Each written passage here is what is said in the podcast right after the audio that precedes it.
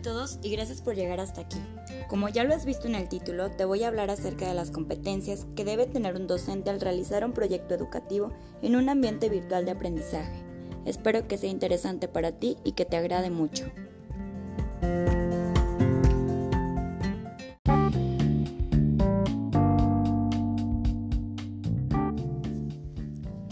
En la sesión anterior vimos tres tipos de competencias, las competencias instrumentales y técnicas, las interpersonales y sociales y las sistemáticas. Y en esta ocasión veremos las competencias pedagógicas, las de investigación y las competencias evaluativas.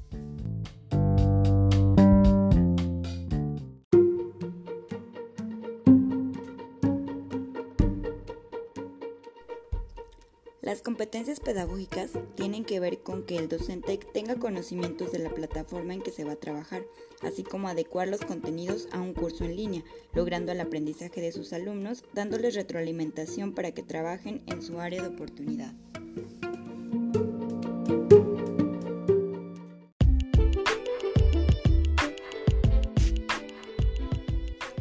En relación a las competencias de investigación, estas se refieren a la capacidad del docente de buscar información para que el estudiante tenga acceso a información real, así como también analiza el, contexto del alumno para utilizar estrategias que sirvan en su aprendizaje.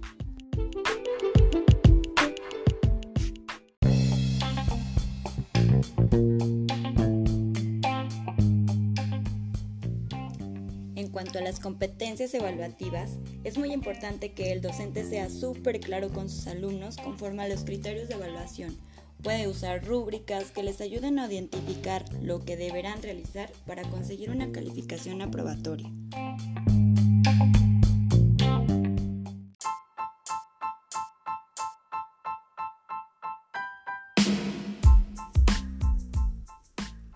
Si eres docente, sabrás las competencias que debes tener al realizar un proyecto en un ambiente virtual de aprendizaje. Y si eres estudiante, seguro te has dado cuenta del arduo trabajo que necesita realizar tu maestro o maestra para transmitirte sus conocimientos a través de una plataforma virtual.